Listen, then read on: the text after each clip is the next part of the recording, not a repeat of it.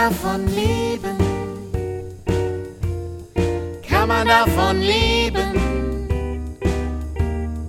Kann man davon leben? Oder geht das eher nebenbei? Heidi Dai und Rock'n'Roll. Kinderliedermacherin. Beruf oder Berufung? Alles, was interessant ist rund um Kindermusik und Kinderlieder. Yeah.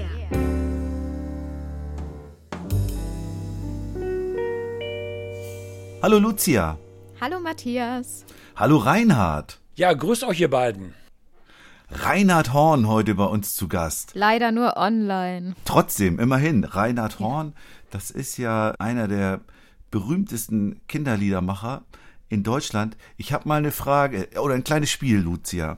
Okay. Und zwar, es gibt Kinderliedermacher in Deutschland, nach denen Schulen benannt wurden. Ja. Und ich, ich sag mal, ich sag mal ein paar Schulnamen und ich sage nicht alle stimmen. Ja, also du sollst sagen, es ist, gibt es die Schule oder nicht? ja? Okay, gut. Also pass auf. Erstens Rolf Zukowski Schule. Gibt's bestimmt. Genau, die gibt es. Friedrich Fahle Schule. Glaube ich nicht. Stimmt auch. Schon zwei Punkte für dich. Yay! Volker Rosin Schule. Gibt's. Ja, die gibt's. Mensch, du bist gut, kennt sich aus. Dann Gerhard Schöne Schule. Puh. Wenn ich deinem Muster jetzt folge, dann gibt's die nicht. Doch, die gibt es auch. Es gibt Mist. auch eine nach Gerhard Schöne benannte Schule. Aber warte mal, Matthias, bevor wir weiterspielen. Ab wann habe ich gewonnen? Naja, du hast einfach schon ziemlich gut gepunktet, muss ich sagen. Aber, aber ich spiele ja Spiele nur, wenn ich gewinne. Also habe ich gewonnen. Du kannst, du kannst eigentlich nur gewinnen. Okay, gut, dann mach weiter. Äh, Gut, Detlef Jöcker Schule. Gibt's bestimmt auch. Nee, gibt's nicht. Echt nicht? Nee. Oh. Reinhard Horn Schule. Na, wenn du, weißt du, der Reinhard ist heute unser Gast und wenn der keine Schule, keine äh, Schule den Namen gegeben hat, dann ist dieses Spiel hier fehl am Platz. Also das gibt's definitiv. Das gibt es, genau. Die Reinhard Horn Schule in Umsch, nee, Lumspringe, ist das richtig? Nee, Ru oh, Ruhmspringe. Rumspringe, genau.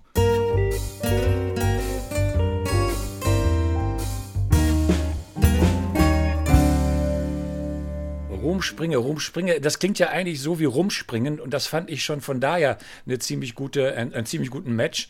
Aber das liegt daran, dass dort die Ruhme, jetzt komme ich ein bisschen hier mit, Ah.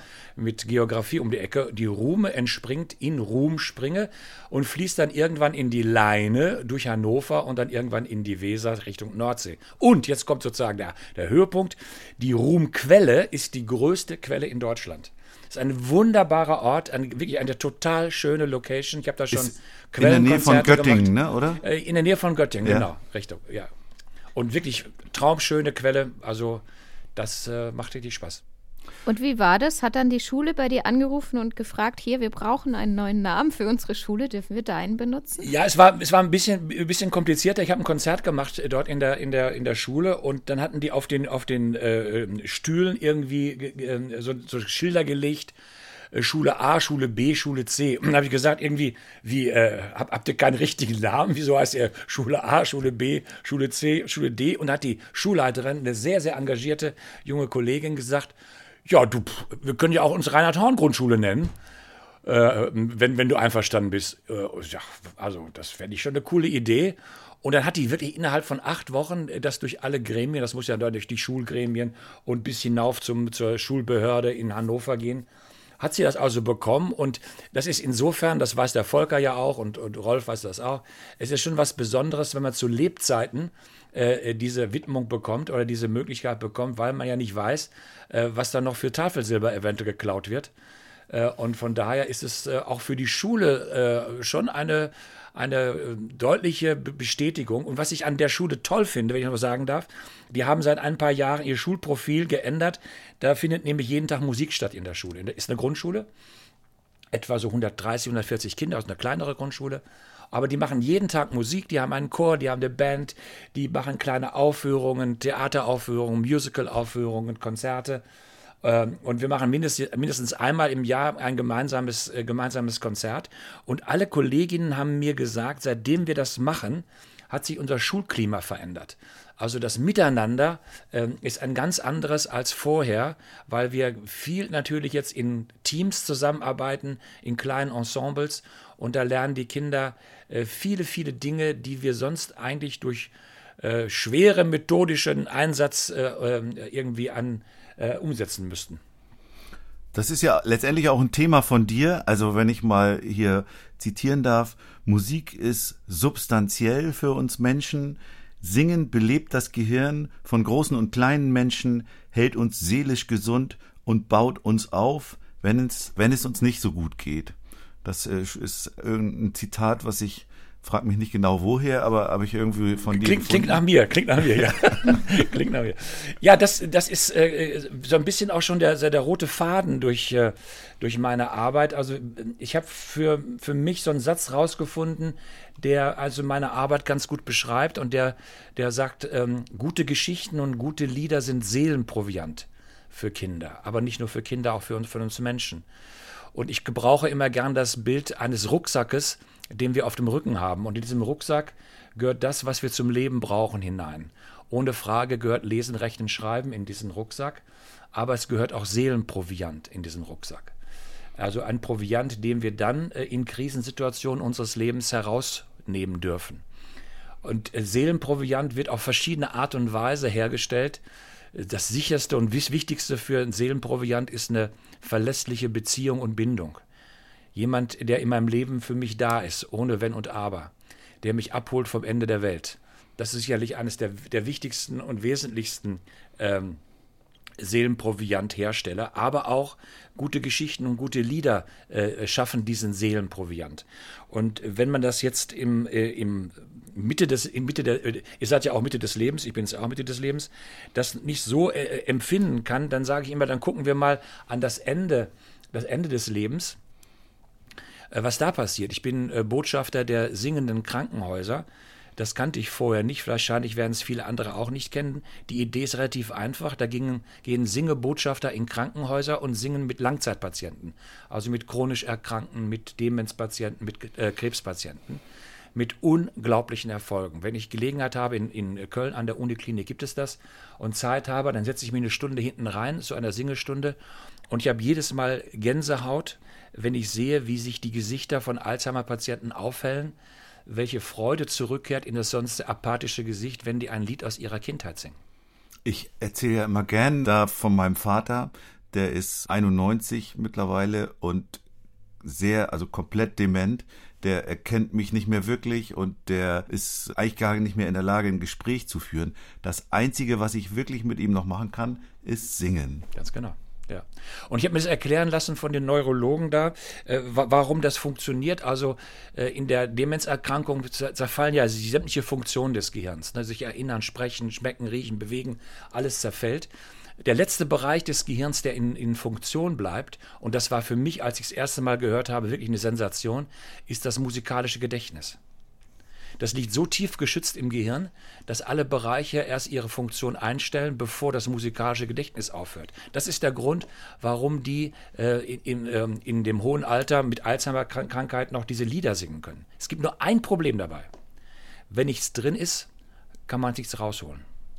Deswegen das war gerade die Frage, die ich mir gestellt habe. Was ist, weil heutzutage ist ja alles so schnelllebig und es gibt so viele Lieder und wie ist es für uns oder für unsere Kinder, wenn genau. die alt sind, haben die dann was, wo sie drauf zurückgreifen können? Ganz genau. Das ist eine ganz, ganz berechtigte Frage. Also ich versuche immer auf meinen Veranstaltungen dazu werben, dass jeden Tag also gesungen wird. Und auch bitte nicht jeden Tag ein neues Lied, weil es braucht ja auch genau diese Gewöhnung. Die jetzigen Alzheimer-Patienten haben vier Quellen, aus denen sie ihr Liederpotenzial schöpfen. Die erste Quelle sind Weihnachtslieder. Ne, die singen äh, äh, Odo Fröhliche und Stille Nacht, Heilige Nacht in allen Strophen. Die zweite Quelle sind Lieder aus dem Gottesdienst, die sie gelernt haben. Diese Quelle wird versiegen, weil da ist keine Gewohnheit mehr da.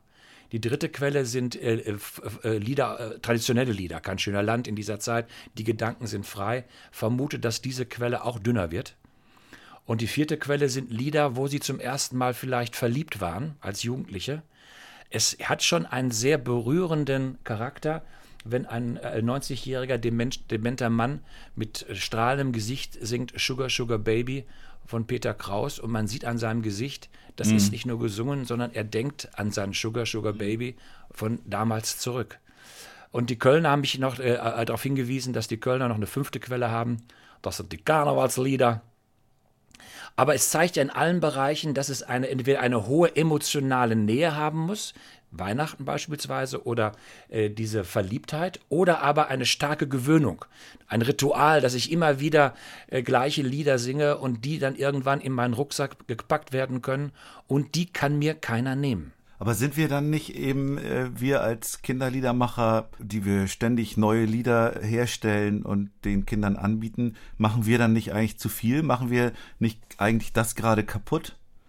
Ja, wir sind ja, wir stehen ja sozusagen in der Vermittlungsebene. Ich spreche jetzt vor allen Dingen viel von Erzieherinnen und Lehrerinnen die haben natürlich die, äh, die, äh, ähm, die Pflicht auszuwählen, welche Lieder möchte ich mit meinen Kindern äh, singen, wie oft setze ich die ein, was lasse ich mir dazu einfallen, an Geschichten, an Bewegung, an Bildern, an kleinen Spielen.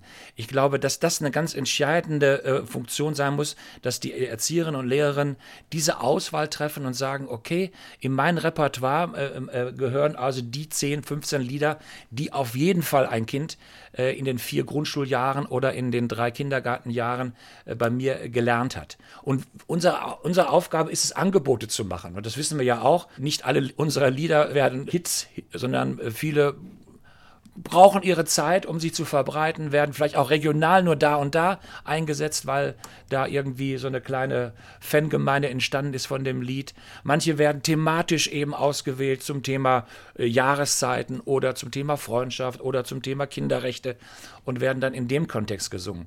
Äh, also ich verstehe unsere Aufgabe schon so, dass wir äh, Seismograph sind und Lieder anbieten, aber die Entscheidung liegt letztlich in den Händen der Pädagoginnen beziehungsweise auch der Familien, wobei ich da das Problem sehe, dass durch Spotify eine Auswahl natürlich immer schwieriger wird, weil der wird auf die Playlist gedrückt und dann läuft das von vorn bis hinten durch und äh, der Zugriff eigentlich auf die, auf die Listen ist eher gering, was ich dann äh, mir an Auswahl erlauben kann.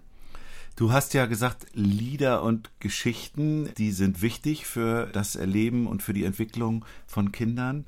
Und du hast ja eine spezielle Art, Lieder zu schreiben. Also ich äh, bin ja so ein klassischer Liedermacher. Also ich schreibe ein Lied, schreibe einen Text, mache die Melodie dazu, gehe dann mit der Gitarre auf die Bühne und spiele das.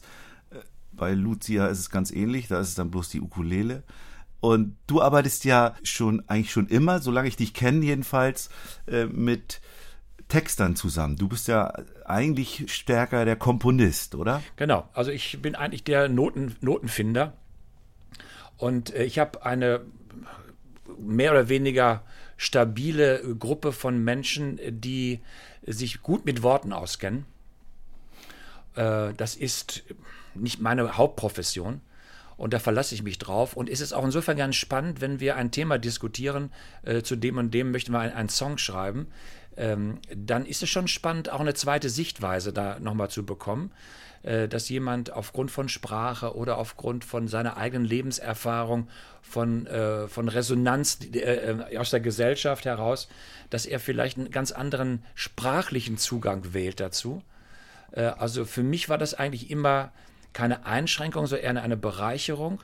Und das ist ja auch nicht fertig, wenn der Text bei mir ist und ich fange dann an, mit dem Text zu arbeiten ähm, dann äh, verändern sich ja auch manchmal Strukturen nochmal im, im Text. Wir merken auf einmal, wenn die Musik dazu kommt, dass das doch zu viel an Text ist oder äh, dass irgendetwas nochmal stärker äh, betont werden muss. Also ist das, das ja, so, darf ich nochmal ja, da ja, einhaken? Hau rein, hau rein. Ist das so, dass du einen Text bekommst, der erstmal für sich in Anspruch nimmt, ein fertiges Lied zu sein und dann vertonst du den regelrecht? Oder gibt es auch so ein Ping-Pong-Spiel, da kommt jemand sagt, guck mal, ich habe hier so eine Zeile, kannst du da nicht mal ein, kannst du da nicht mal einen Hit draus machen? Und dann der, der erste Zugang ist der häufige, der zweite gibt es auch, ne, dass man irgendwie eine ja quasi, wie es Luther mal gesagt hat, dem Volk aufs Maul geschaut hat, wo also irgendeine Redewendung bei Kindern äh, beliebt ist, ne? Äh, weiß ich nicht, ich weiß nicht, hätte, hätte Fahrradkette, ne, beispielsweise, ne, sowas, dass man dann sagt, lass uns darüber was machen. Aber der eigentlich der erste Weg, den du beschrieben hast, dass wir miteinander sprechen, der Texter, die Texterin setzt sich hin, schreibt was, schickt mir das, ist eigentlich der, der normale Weg. Und dann äh, kommen ja bei dir ganz viele musikalische Wurzeln und Einflüsse raus. Äh, Ich habe gerade von dir einen Song angehört, den ich gut fand aus deiner neuesten Produktion. Alles hängt mit allen zu, mit allem zusammen. Äh, Ist das? Ich habe das nicht ganz verstanden. Hast du das mit deinem Sohn zusammengeschrieben oder wie ist das bei dem Song? Also den habe ich alleine geschrieben. Wir haben nur äh, vor 14 Tagen hier ein großes Kick-Off-Konzert gehabt. Äh, und ähm, da hat er es mit mir gemeinsam gesungen und auf der CD auch habe ich ihn dazu eingeladen, dass wir diesen Song äh, nochmal gemeinsam singen. Das, der Song ist schon ein bisschen älter, der ist schon 15 Jahre alt. So. Ist so ein, so ein Merengue-Song äh, Ja. aus, äh, aus Lateinamerika.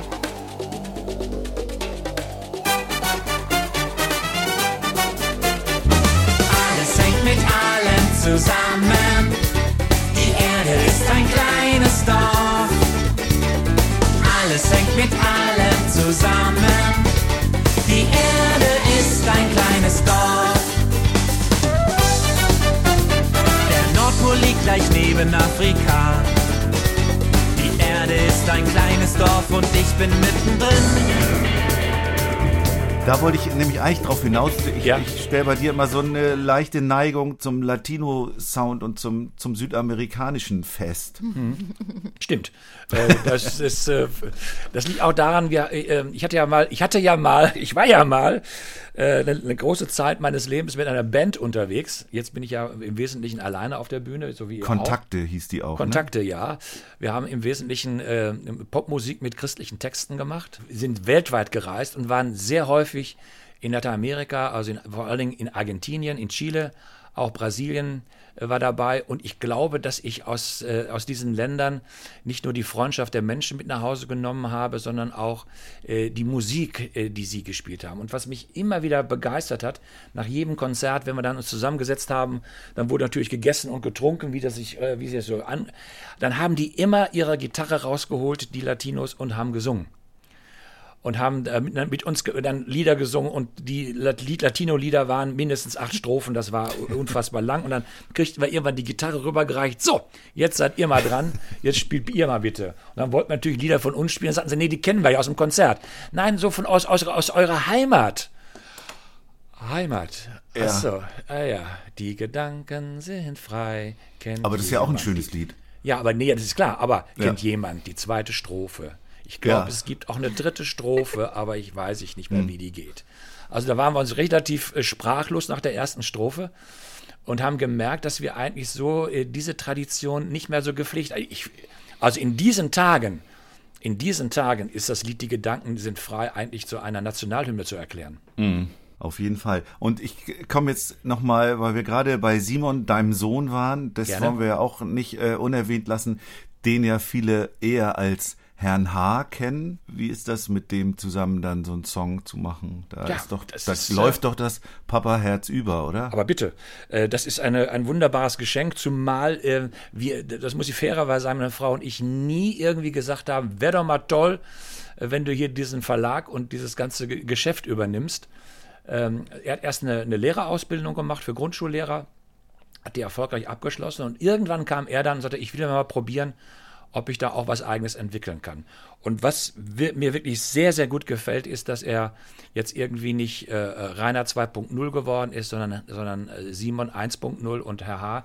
Also quasi eine ganz eigene äh, Art und Weise, Lieder zu schreiben, Geschichten zu erzählen, äh, die Musik zu machen, auch auf der Bühne eine, eine andere Präsenz. Äh, das freut mich als Vater und auch als Begleiter und Wegbegleiter von ihm sehr.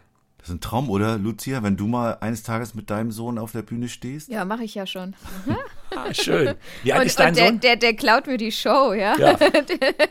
Das, das, das muss man natürlich lernen, ne? dürfen, dass man zur Seite tritt. Ja, äh, ich, ich finde es total toll. Ich hatte, also wir haben im Sommer ein Konzert zusammen gespielt und da hatte ich wirklich Angst davor, weil er beim Proben immer gesagt hat, nee, er mag nicht, er mag nicht. Da hat noch ein Nachbarsmädchen mitgemacht bei dem Konzert und die war total ehrgeizig, hat jedes Mal mitgeprobt. Und äh, mein Sohn hat sich einen Tag vorher einfach das Mikrofon geschnappt, hat sich da so hingestellt, so lässig, cool, rockermäßig und hat die ganzen Texte runtergesungen, weil er alle gekonnt hat. Und so war der auch auf der Bühne. Also wirklich faszinierend. Wie, wie alt ist dein Sohn, Lucia? Jetzt sieben. Ja, super. Mhm. Toll, toll. Das wird mal ein großer Kinderliedermacher. Oder Rockstar oder so. Ich glaube, damit äh, freundet er sich gerade mehr an. Ja, die Rockstar-Phase kommt noch und dann irgendwann Ja, ich, ich, hoffe, also ich hoffe ja immer, dass es noch äh, Rockstar-Leute gibt. Ich habe mir das Gefühl, wir haben alle so im Wesentlichen äh, Mainstream-Pop-Menschen. Äh, also diese Vielfalt der Musik, die immer beschrieben wird, die bildet sich ja so in der, in der Musik, in der Musikgeschäftsszene nicht mehr so ab, finde ich. Ist mein Eindruck. Und ich komme aus Ich finde halt, das, das, das Bittere ist, dass, dass es so schnelllebig ist. Also Ja, ja. eine Band braucht ja eine Zeit be- oder Natürlich eine, Rockband, um, Natürlich. um ein Album zu produzieren und so. Und, Und bis sie auch eine fertig Fan- sind, ist es schon wieder sich. Fans äh, zu erspielen ne? und wirklich Ja. dann zu tingeln und auch nicht zu, äh, nicht zu schade zu sein, vor 20 Leuten aufzutreten. All diese Geschichten, ne?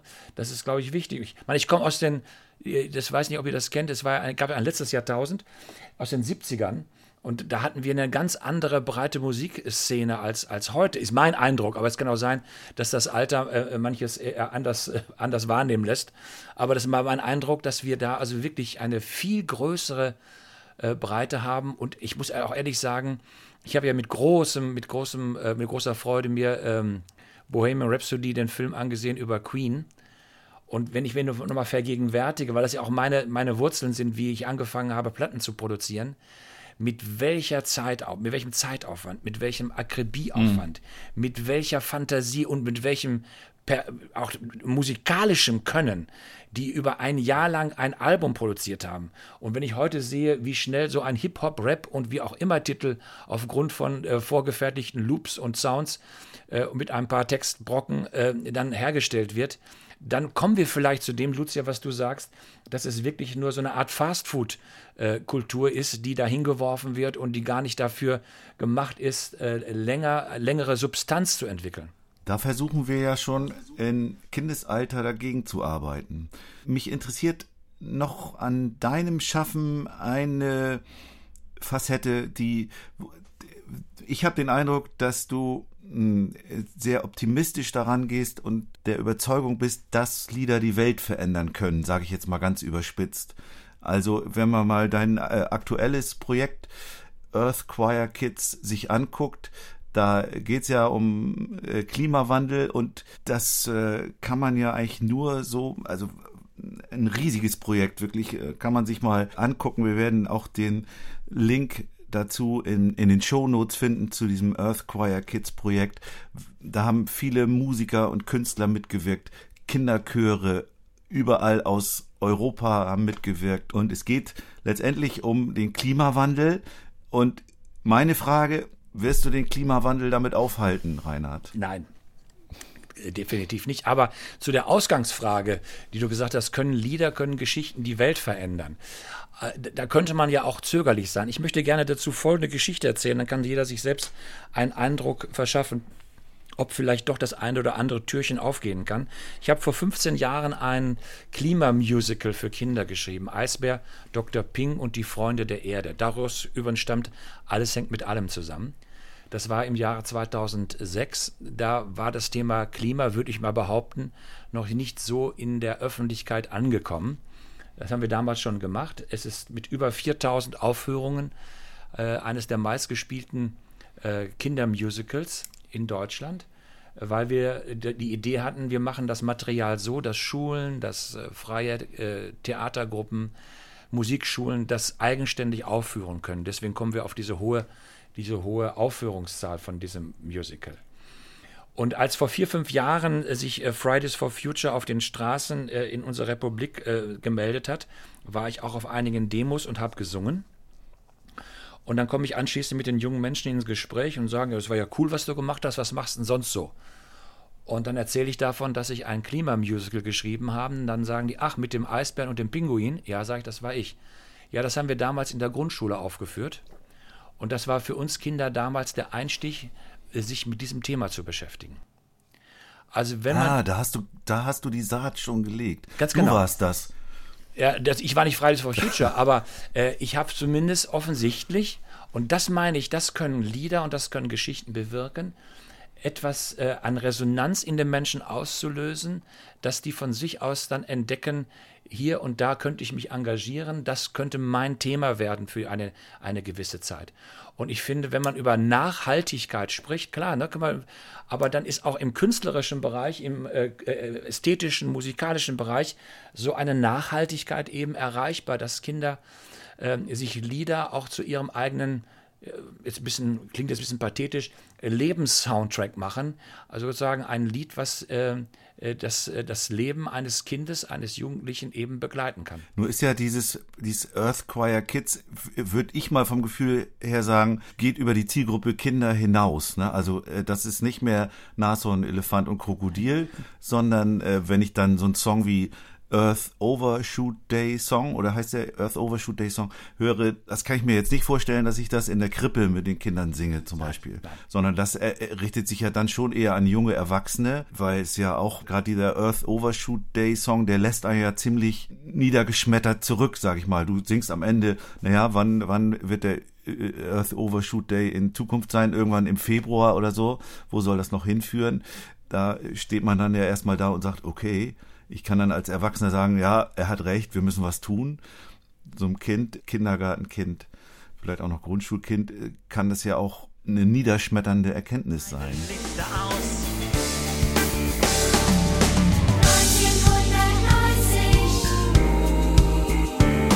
Du Erde ausgezehrt, du Erde geschöpft.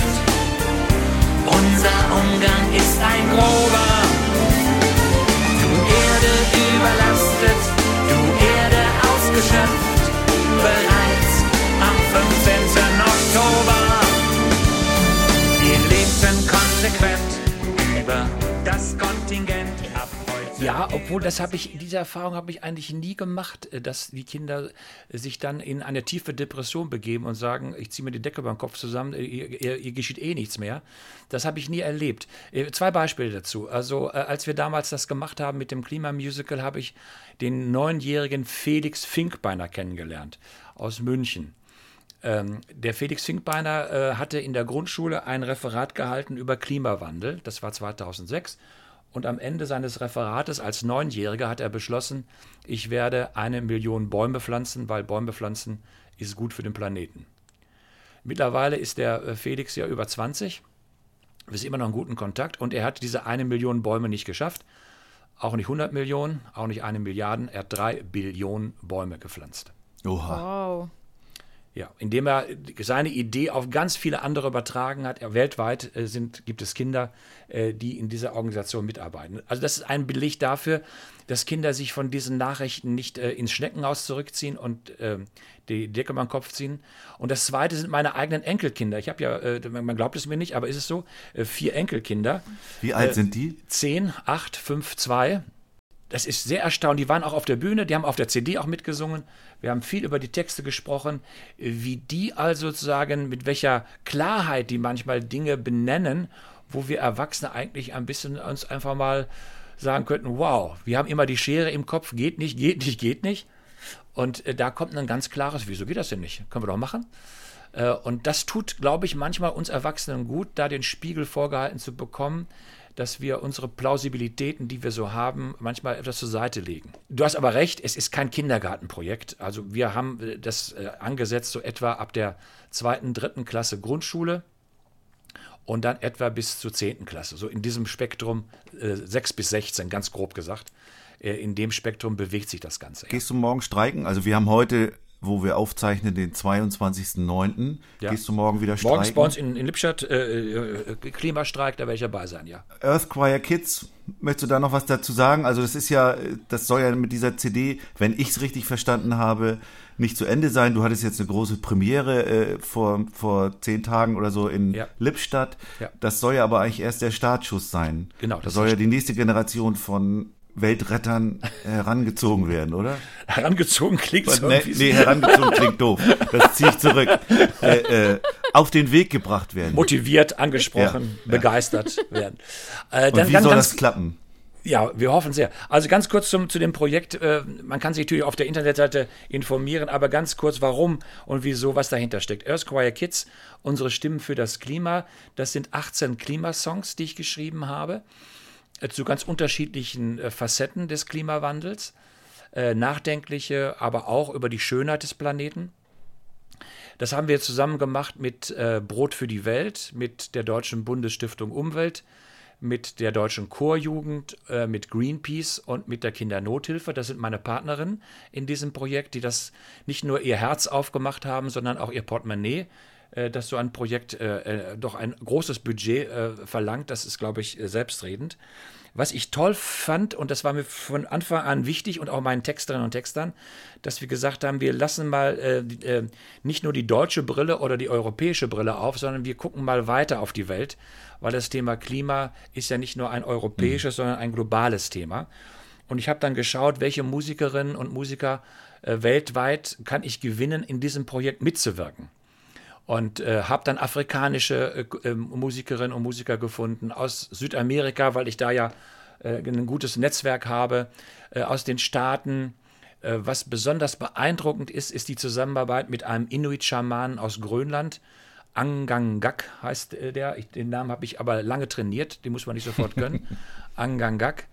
Der ist 75 Jahre alt und der hat von seiner Großmutter den Auftrag bekommen, You have to melt the ice in the heart of man. Wir müssen das Eis in den Herzen der Menschen schmelzen, wenn wir die Welt äh, verändern wollen und wenn wir äh, einen anderen Weg zur Klimagerechtigkeit finden wollen.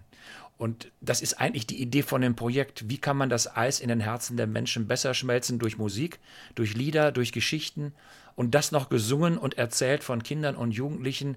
Ich glaube, dann können wir da zumindest einen anderen, einen anderen Zugang wählen. Und ganz berührend war auch die oder ist die Zusammenarbeit mit Musikerinnen und Musikern von der kleinen Südseeinsel Tuvalu. Ich gehe stehe, ich kannte Tuvalu vorher nicht. Gehört übrigens zum Commonwealth. Die haben jetzt auch Staatstrauer gehabt, weil ja die Queen tot ist. Aber sie mhm. haben ja einen neuen König. Äh, diese, äh, diese Insel Tuvalu, wenn man alle zusammenpacken würde, ist so groß wie Norderney. Leben etwa 10.000 Menschen auf der Insel. Äh, die haben 800 äh, Meter asphaltierte Straße, das ist alles aber ein sehr junges Volk, ein sehr freundliches, lebensbejahendes Volk. Das Warst einzige, du da? Äh, leider nicht. leider. Man kann, es gibt ein Flugzeug, aber es ist unendlich und der CO2-Fußabdruck ist natürlich ja, massiv. Ja. Ähm, die haben ein Problem. Äh, der höchste Punkt von Tuvalu ist 1,50 Meter. Oh ja. Das ist nicht viel, wenn, man, wenn der Meeresspiegel weiter so steigt, wie er im Moment steigt. Und äh, Afaso äh, sagte mir, das Problem ist nicht äh, Steigen, weil wir haben ein relativ gutes Korallensystem um die Insel rum, das hält das noch zurück. Es ist die Versalzung des Grundwassers. Äh, wir bauen jetzt im Moment ah, ja. Äh, Hochbeete, Hochbeete, Hochbeete und versuchen da uns zu ernähren und das zu bewässern. Aber jetzt kommt der Knaller. Da habe ich Afaso gefragt, sag mal, Afaso, äh, wie verdient ihr denn Geld? Auf, weil Tourismus haben die nicht. Das bisschen Fischfang, das bisschen, was sie anbauen, das ist okay, aber äh, Geld verdienen gibt es da nicht. Ja, sagt er, kann ich sagen. Ähm, als das Internet gegründet wurde, bekam jedes Land eine Länderabkürzung. Also wir bekamen .de, die Österreicher .at, die Engländer .uk. Tuvalu bekam .tv.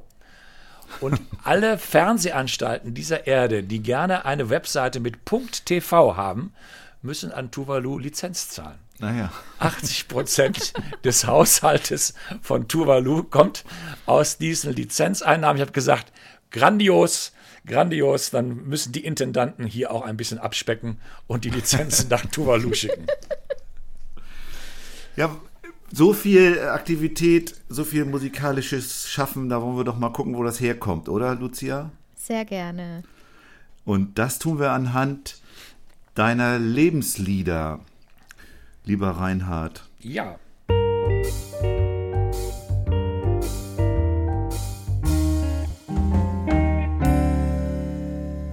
Wobei Lebenslieder ist bei dem, was du so äh, benannt hast, schon deutlich untertrieben. Zum Beispiel fängt deine Liste an mit den Ouvertüren von Johann Sebastian Bach. Das sind ja, also wenn man die enge Zählung nimmt, vier aber jede Ouvertüre hat diverse Sätze. Also äh, wenn man von Liedern spricht, kommt man da bestimmt auf vier, fünf Hände voll. Was haben die für dich bedeutet? Also ich bin mit Bach groß geworden, ich bin ja klassisch ausgebildet, habe also am Klavier alles rauf und runter gespielt, was, äh, was es da äh, an, an Material gab. Heute noch liegt auf meinem Flügel äh, immer obendrauf äh, wohltemperierte Klavier, weil ich immer wieder äh, mich äh, quasi in die, in die Klaviernoten hineinbegebe. Und was ich als, ähm, für mich als äh, Musiker gelernt habe von Bach und immer wieder neu lerne, ist, wie er, äh, welche melodischen Bögen er schafft wie, welche in Binnenstrukturen, das wird jetzt ein bisschen sehr theoretisch, Binnenstrukturen er in der, in der Musik findet, ähm, das ist für mich also äh, Wahnsinn. Und äh, ich kann da auch nur Sting zitieren. Sting gilt ja auch als Bachmania äh, der jeden Tag seine Cellokonzerte hört. Und wenn man Bach, wenn man Sting-Musik hört, dann spürt man auf einmal, wie äh, Sting auch über ungerade Takte, äh, ungerade Rhythmen, äh, wunderbare melodische Bögen schafft die also das Ganze prägen. Und das kommt von Bach. Und das ist so ein bisschen auch meine Art und Weise, mich inspirieren zu lassen. Ähm, und deswegen ist diese, diese Lieblingsmusik Platz 1 gewesen. Das hat ja vordergründig, sage ich mal, was Melodisches, was dich so anspricht. Und du kannst immer weiter in die Tiefe gehen und immer passen die Steine zusammen. Das ja. ist, finde ich, immer so faszinierend. Ja. Du hast übrigens einen kleinen Match mit Tanja Draxler, die auch bei uns zu Gast war. Ja. Die hatte allerdings nicht die ganzen Ouvertüren, sondern nur dieses berühmte Er aus der dritten Ouvertüre, zweiter ja. Satz, glaube ich. Ja. Äh, und wir können jetzt auch hier nicht alle Ouvertüren Schade. anspielen. Schade. Wer äh, alle hören möchte, muss sich wieder auf die Playlist begeben, die es zu dieser Folge gibt. Hier spielen wir nur mal kurz ja, sollen wir das eher dann nochmal nehmen? Ja. Was ihr vorbereitet habt, gerne. Ja.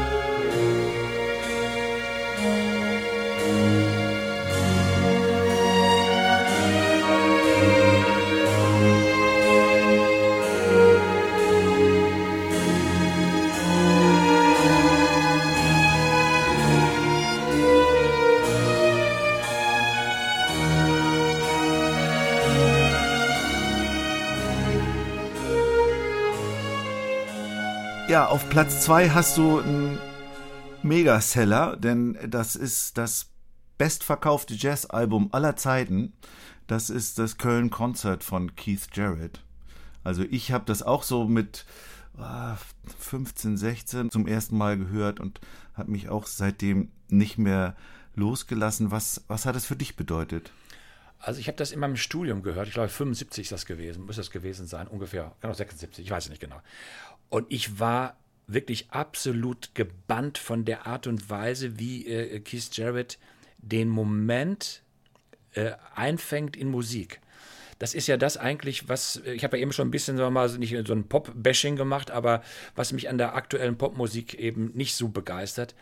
Ähm, hier ist, wird deutlich gezeigt, Musik ist ein unmittelbares Erlebnis.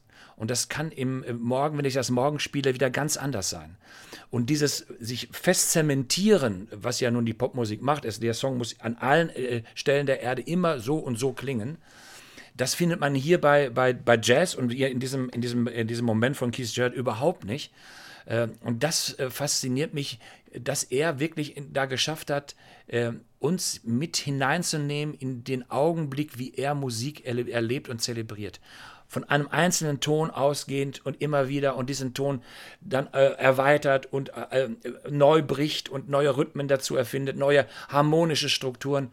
Äh, das ist für mich äh, eines der Highlights meiner musikalischen Hörerlebnisse gewesen. Hast du das auch äh, versucht nachzuspielen? Den, den, den Schluss. es gibt eine Transkription davon, ne? aber ja, ja. da habe ich mal das Gefühl, da hat jemand transkribiert, der drei Hände hat, weil ja. da fehlen mir immer ein paar Finger. Dann hören wir da auch mal rein.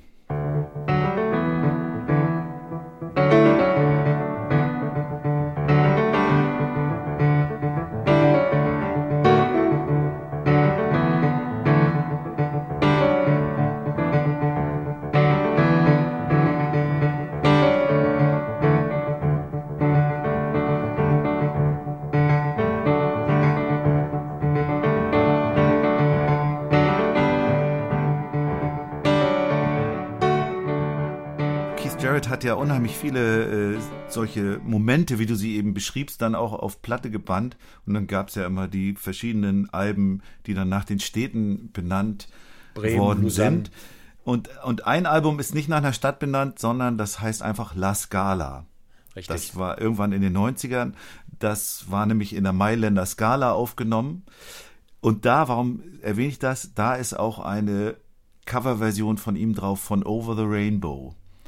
Und das wäre dein nächster Song, den du aber nicht interpretiert von Judy Garland oder Israel Kamakaviole äh, gewählt hast, sondern von Eva Cassidy. Wie kommt's dazu? Äh, Es ist, hat so eine ähnliche Wirkung, was, äh, was der Keith Jarrett an, am Klavier macht, was er mit den, mit den Tönen produziert. Äh, Das ist für mich so faszinierend an der Stimme von Eva Cassidy, die wirklich meine Seele toucht. Also ich muss nur zwei Töne hören, dann bin ich, bin ich gefangen in der Art und Weise, wie sie das singt. Und sie macht das ja sehr reduziert. Teilweise nur mit Gitarre sitzt sie da und äh, leider viel zu früh verstorben. Und es gibt jetzt nochmal so ein, so ein Remake mit Katie Melua, äh, wo quasi äh, Ach, Katie Melua, Lucia. Das ist doch deine Hero ja? West. ja, wunderbare Stimme. Wunderbar, Katie Melua. Und da ist sie quasi, die Katie Melua reingeschnitten in den Song. Äh, Das also ein, ein Part wird von Eva gesungen und dann von Katie. Äh, Und beide liefern das in einer wirklich brillanten musikalischen Dichte und Tiefe ab. Also das toucht mich. Also ich, ich wüsste sonst kaum noch eine, eine äh, Stimme in diesem Bereich, die mich so erreicht wie Eva Cassidy. Und wann ist die dir, in welcher Lebensphase ist die dir Relativ spät. Äh, Ich muss gestehen, relativ spät, erst vor fünf, sechs Jahren Ach so. habe ich sie erst quasi so entdeckt durch, äh, durch einen Freund, äh, der gesagt hat, du musst unbedingt mal äh, dir das anhören, das ist so großartig äh, und dann war es um mich geschehen. Und hat das nochmal was ausgelöst? Also bei, bei Bach und bei Keith Jarrett äh, kann ich schon nachvollziehen, dass das auch irgendwie auf dein musikalisches Schaffen Auswirkungen gehabt hat. Hat, hat Eva da auch nochmal Einfluss genommen? Ja, insofern, äh, dass ich schon jetzt überlege, wie präsentiere ich einen Song? Na, welche, welche Stimmung äh, braucht das Lied? Wie ist das im, im Kontakt mit mir? Ne, produziere ich das gerade nur, weil da die Noten stehen oder weil das Lied so ist? Oder hat das eine Resonanz in mir, was ich dann erzählen und wiedergeben kann? Und das finde ich, das kann ich immer, wenn ich bei Eva äh, Cassidy reinhöre, äh, davon für mich mitnehmen. Ja, dann hören wir auch mal bei Eva Cassidy rein. Oh, gerne, freue mich.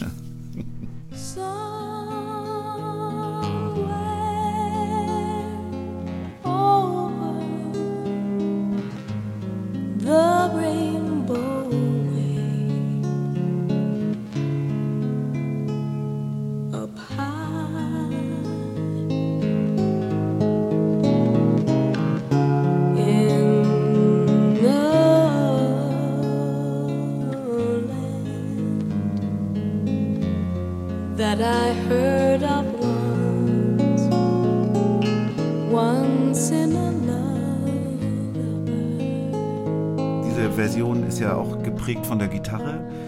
Du bist ja aber eigentlich reiner Pianist, oder? Spielst du auch Gitarre? Nein. Nein. So ein kompliziertes Instrument kann ich nicht. Aber äh, weil ich sage das deshalb, weil dein nächster Song ist auch eigentlich ein reiner Gitarrensong von einem echten meiner Gitarren-Heroes, nämlich Pat Metheny, Last Train Home. Wie kommt es dazu? Ähm, ja, es ist ja eine Band, ne? Also ist ja nicht, es ist quasi schon äh, dominiert, aber ähm, jetzt ist mir gerade der Pianist entfallen von seiner Band, der leider auch. Lionel Mace? Lionel Mace, der früh, zu Ja. früh verstorben ist. Ähm, das sind ja auch kongeniale äh, äh, Kollegen, die das zusammen und die, ich glaube, die haben irgendwie 300 Jobs im Jahr ges- zusammengespielt, die sind so eingespielt. Und dieses Last Train Home ähm, basiert ja auf einer sehr einfachen rhythmischen Patternstruktur. Und über diese rhythmische äh, Geschichte ist es so ein bisschen wie Bolero, finde ich. Also wenn man so, ein, mhm. ein Pendant Ja. finden will äh, in, der, in der klassischen Musik, dann ist dieser Bolero von Ravel. Er entwickelt äh, äh, quasi Pat Messini und Lyle äh, unglaublich schöne äh, Facetten, ähm, der quasi basiert auf diesem, auf diesem Grundpattern und einen wirklich mitnimmt. Und äh, auf meiner, äh, sagen wir mal, auf meiner Wunschliste, ich bin ein bisschen im fortgeschrittenen Alter, äh, sollte ich äh, irgendwann äh, was aufschreiben, äh, was auf meiner Beerdigung gespielt wird, dann würde es The Last Train Home sein. Aber das hast du noch nicht gemacht. Nein, so weit bin ich noch nicht. Aber es ist so, es ist so berührend, es ist so, Ja, ja. Äh, es ist, es, es nimmt einen mit und aber es verhaftet keinen. Und das finde ich eigentlich so toll daran, dass diese Musik mir die Möglichkeit lässt, ich darf mitreisen, aber ich kann mich auch wieder verabschieden, ich bin nicht verhaftet in dieser, und das sind immerhin fast zehn Minuten. Mhm. Unmöglich heute zu spielen. Wie kann man zehn Minuten produzieren? Können schon. Ja, ja. Da hat ja Queen auch seine ihre Erfahrung gemacht mit Rhapsody. Genau, das war ja die, das war ja die Single damals, Ja. wo, wo die bei meinem Plattenspieler die Endabschaltung äh, ansprang, bevor der Song zu Ende war. Ja. Was heißt Endabschaltung? Naja, das, das, das war so ein, das war so ein Plattenspieler, wenn der in der Mitte war, dann machte das Klack und dann hörte der auf zu spielen. So automatische Endabschaltung hieß das. Und, am und zu normalerweise eben bei der Single war der dann in der Mitte, wo nichts mehr war und hat dann ausgeschaltet. Aber bei Bohemian Rhapsody hat er immer, bevor Ende des Songs erreicht war, ausgeschaltet, weil er, weil das so viel, Matt, der war eben über äh, fünf Minuten der Song und das war für so eine normale Single einfach zu viel. Und wie war das, wenn man ein Album gehört hat? Dann hat es aber nicht mittendrin aufgehört. Nee, nee, da war ja auch am Ende dann so eine Leerrille, wo er dann normalerweise aufgehört hat. Aber gab es auch äh, LPs, die so vollgeknallt waren, dass du, dass der auch vor Ende abgeschaltet hat. Das war noch Lustig. Zeit. Aber ich möchte an dieser Stelle anmerken, ich habe jetzt wieder ein CD-Player. CD-Player. Wow. Jetzt hören wir mal Last Train Home ein bisschen rein.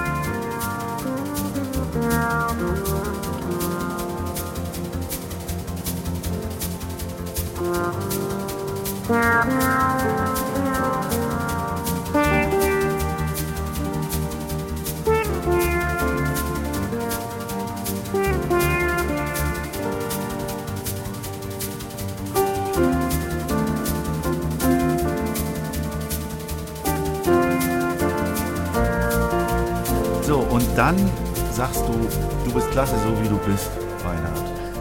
Stimmt. Das ist jedenfalls ein Song von dir. Ja. Was bedeutet der für dein Leben?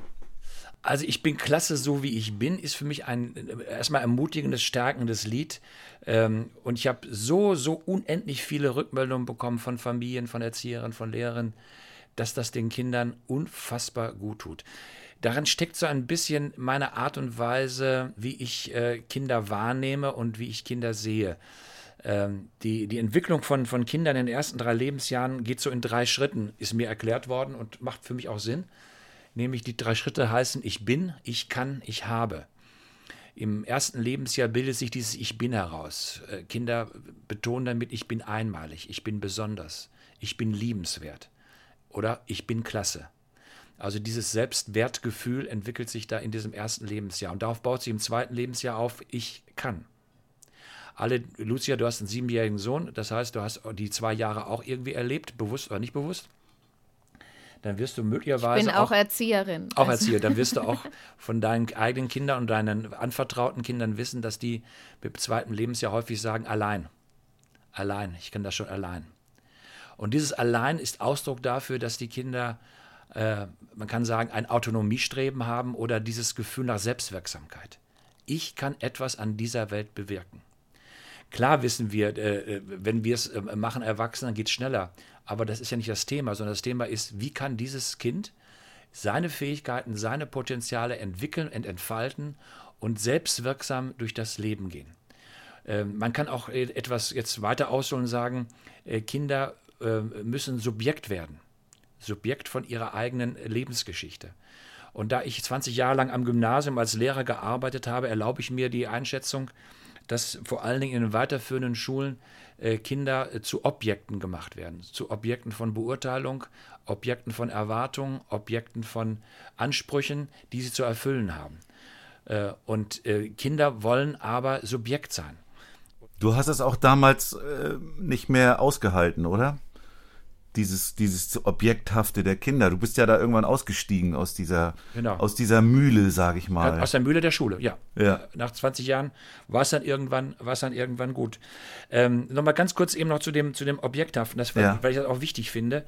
Ähm, die, äh, der, der Gerald Hüther, mit dem ich sehr gut befreundet bin, der, der Neurobiologe, hat mir erklärt, wenn Kinder als äh, Objekte behandelt werden, dann äh, kann man am EEG sehen, dass der gleiche Bereich äh, resoniert im Gehirn, wie wenn ich geschlagen werde. Das Schmerzzentrum. Das heißt, wenn ich Kinder als Objekte behandle, dann resoniert das Schmerzzentrum. Das kennt man alle als, äh, als Mutter, als Vater, wenn sich Kinder irgendwann vor Wut auf den Boden werfen, weil irgendetwas nicht so geht, wie sie es möchten. Weil sie reagieren auf diesen Schmerzimpuls.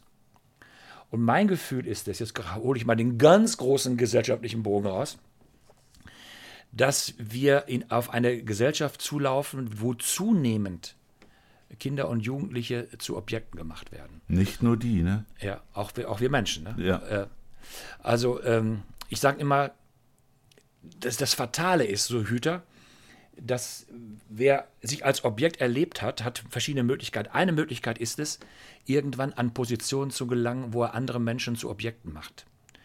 Leider ist das sehr stark bei Politikern. Die sind offensichtlich sehr stark in diesem Bereich.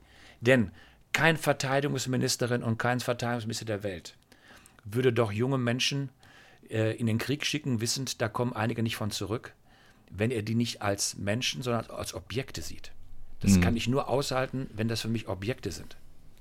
Wenn, das, wenn, ich das, wenn ich ein Gesicht hätte, würde ich das nie äh, aushalten. Und das ist sozusagen die Krux, in der wir gerade jetzt leben, finde ich, in dieser Zeit, dass wir zunehmend eben wirklich äh, objekthaftes äh, Verhalten haben. Und deswegen ist dieses Lied mir wichtig, ich bin klasse, so wie ich bin, weil ich bin klasse wäre dieses Ich bin. Ähm, ja, ich schaffe das, heißt es dann im nächsten Satz. Ja. Äh, das ist das die Selbstwirksamkeit, diese Erfahrung, etwas Eigenes, seine eigenen Potenziale zu entwickeln und einzubringen, diese Welt so zu verändern, wie es nach meinen Möglichkeiten ist. Und das dritte ist, ich habe. Ich habe eben die Gelegenheit, das auch einzubringen, was ich an Potenzialen habe und das zu tun. Vielleicht kann ich eine, ich habe so viele biografischen, aber eine Geschichte zu dem Lied. Ich war eingeladen vor Corona äh, in einer Förderschule, wo Kinder äh, äh, mit äh, Behinderung eben unterrichtet werden. Die waren vor allen Dingen sehbehindert. Also sehr viel auch blinde Kinder. Ich komme also da, war ein Sommerfest und dann war eine Bühne aufgebaut und da standen fünf Stühle auf der Bühne. Da sagte ich so etwas vorlaut, ich brauchte nicht fünf Stühle, ich wäre alleine, einer würde mir reichen. Nein, sagten die Lehrerinnen, das ist nicht für dich, das ist für unsere fünf Kinder. Die haben das Lied Ich bin klasse einstudiert und möchten das gerne mit dir gleich am Kinder-Solo-Mikrofon singen. Geht das? Ja, sag ich, klar geht das. Und dann kamen die auf die auf die Bühne geführt und dann haben wir gesungen und ich bin mit dem Kinder-Solo-Mikrofon von Kind zu Kind gegangen und die haben dann nicht sehen können, ich bin klasse, so wie ich bin gesungen. Ich hatte Gänsehaut. Und dann sprach ich mit den Kindern anschließend und die haben mir gesagt, ja klar, ist das blöd, nicht sehen zu können. Wir würden alles dafür geben, sehen zu können. Aber wir haben trotzdem Bock, das Leben mit allen Möglichkeiten so zu leben, wie es uns möglich ist. Und deswegen können wir auch aus tiefem Herzen sagen, ja, ich bin klasse, so wie ich bin.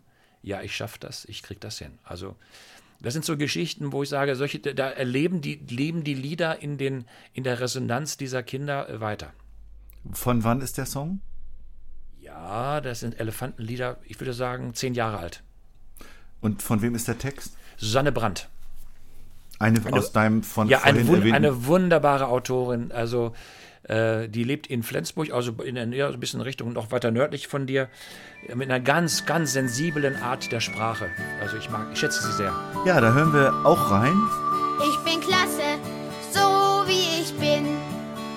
Ja, ich schaff das, ich kriege das hin. Ja, das schaff ich, das krieg ich hin.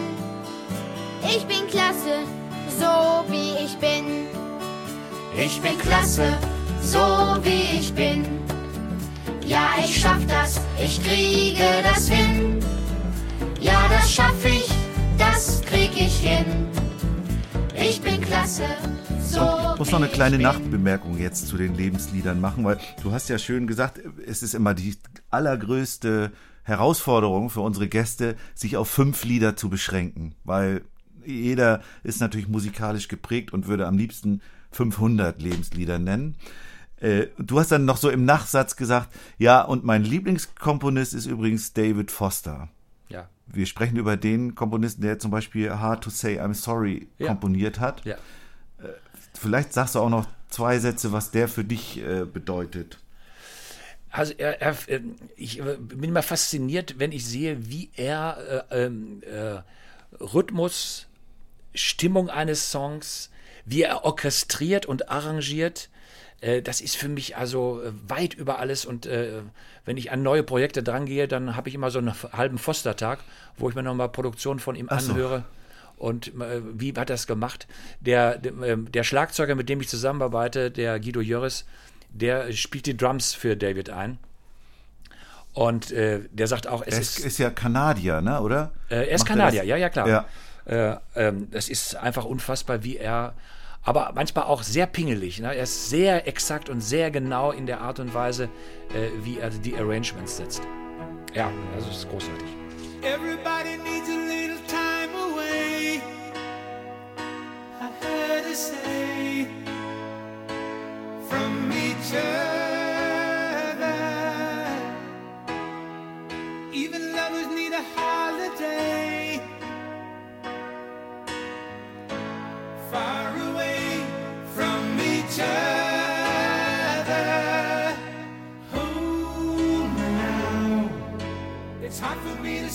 Super, dann äh, würde ich mal sagen, kommen wir jetzt zum Heidi Die und Rock'n'Roll Fragebogen. Vielleicht sollten wir kurz anmerken, dass wir das Spiel überspringen, oder, Matthias? Ja, heute gibt es kein Spiel. Heute gibt es kein Oh, Spiel. gut, gut, gut. Heute, heute ist nur ernst. Heute ist nur ernst da. Heute äh, erfahren wir dafür vieles Interessantes über dich und weil du weißt sehr viel. Also ich bin, glaube ich, im Moment mehr fasziniert, wie dass ich Teil bin in diesem Gespräch. Also ich bin die Zuhörerin, die Nein, dabei nein. ist.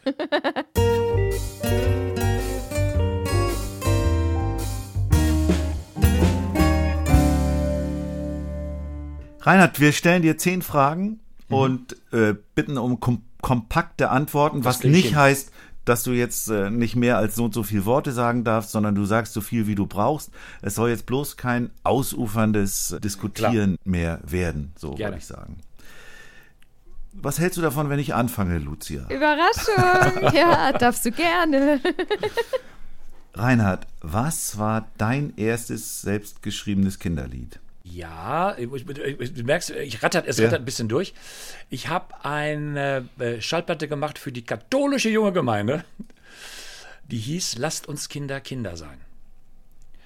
Und das war eigentlich mein erster Song. äh, Und wenn man so will, hat der Bestand vom Text her, Melodie würde ich heute wahrscheinlich anders machen, Ja. weil nämlich die Idee ist, dass Kinder Kind sein dürfen, glaube ich, ist eine ganz wichtige Aufgabe auch für uns Kinderliedermacherinnen und Macher, das immer wieder einzufordern, dass wir nicht zu früh die Kinder zu äh, kleinen Erwachsenen heranziehen. Kannst du noch sagen, wann du den geschrieben hast? Ja, 1981.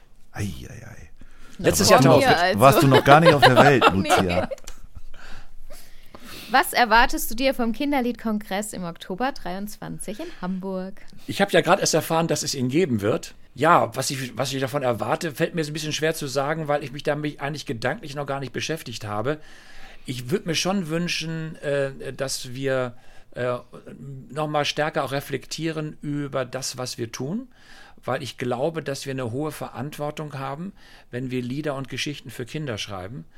Ähm, das ist, glaube ich, ähm, wie sagt Astrid Lindgren so schön, was ist der Unterschied zwischen Geschichten für Kinder und Erwachsene? Ist das gleiche, nur besser. Äh,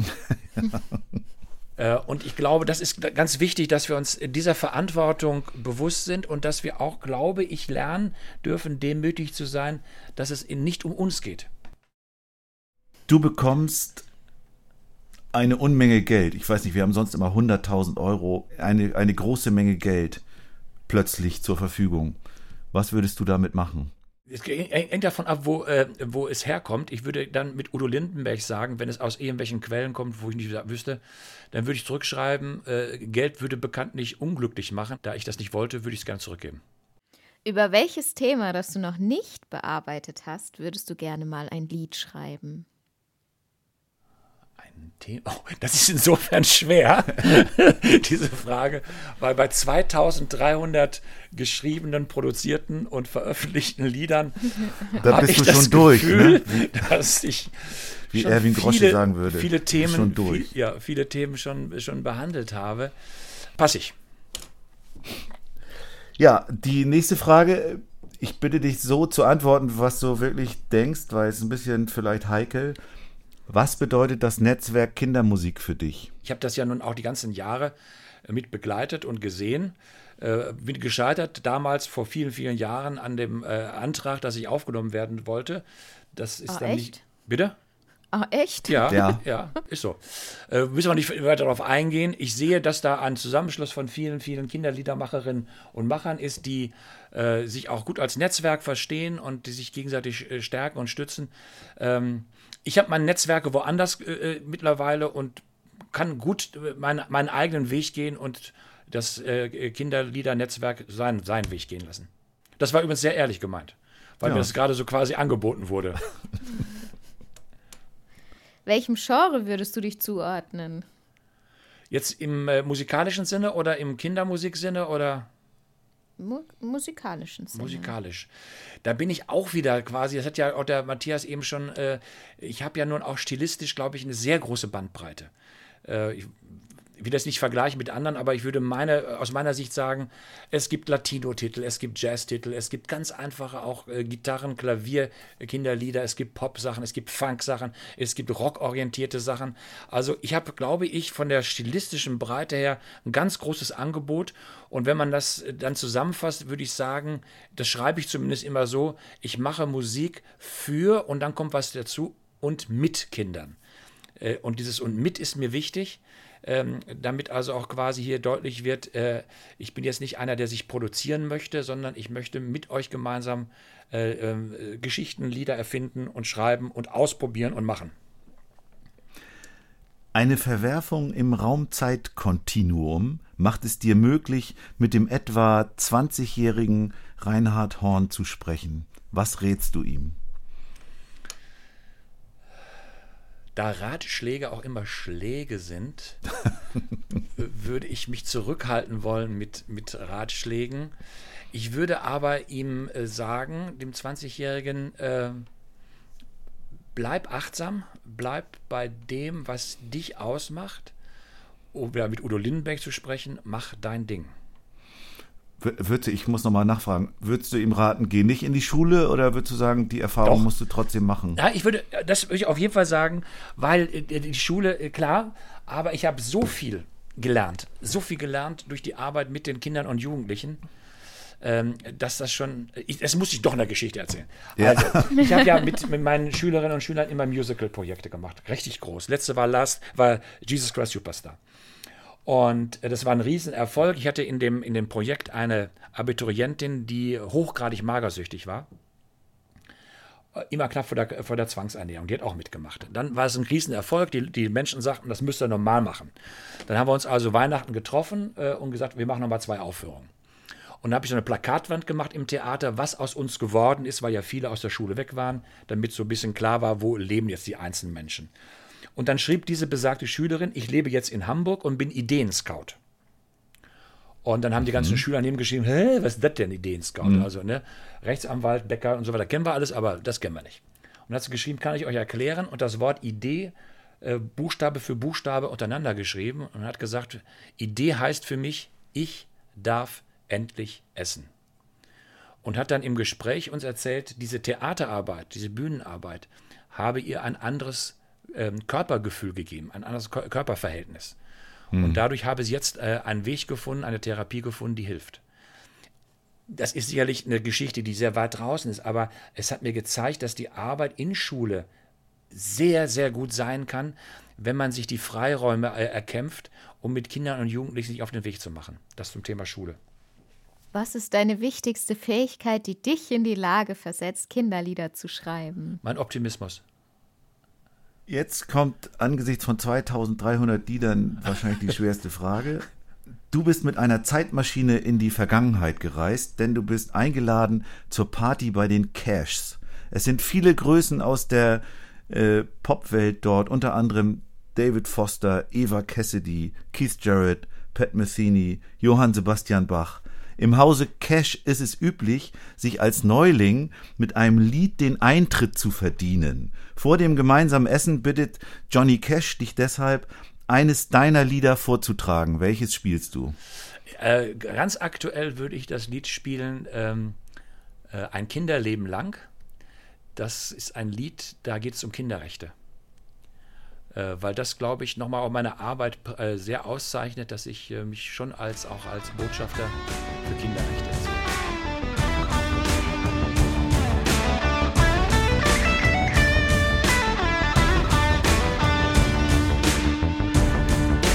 Kinder haben Rechte, ein Kinderleben lang. Kinder haben Rechte, na los, komm mit, fang an. Rechte, da bleiben wir nicht leis. Kinder haben Rechte, damit das jeder weiß. Du sitzt in einer Talkshow und wirst gefragt, Kinderlieder, kann man davon leben? Was antwortest du? Wir haben es wir probiert, meine Frau und ich. Wir haben ja den sicheren, den sicheren Hafen äh, des Beamtentums als, als Lehrer verlassen vor, vor gut 20 Jahren, haben also uns dann in die Selbstständigkeit hineinbegeben und das hat seit 22 Jahr, 20 Jahren gut funktioniert.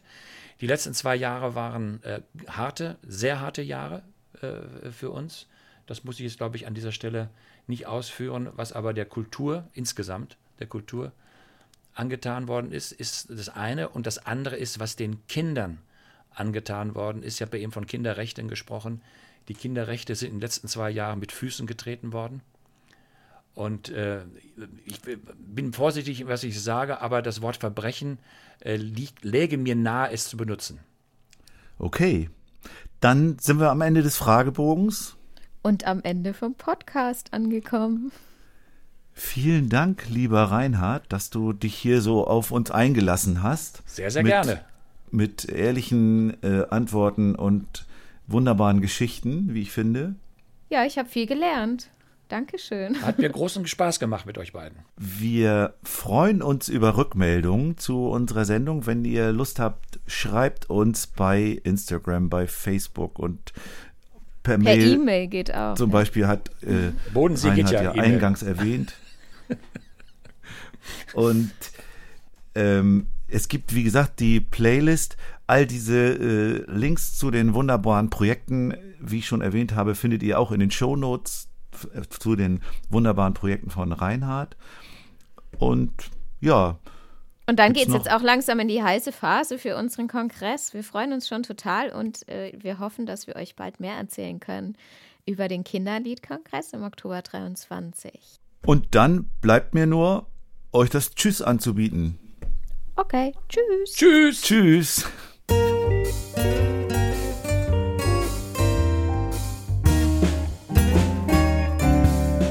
Kann man davon leben? Kann man davon leben? Kann man davon leben? Oder geht das eher nie?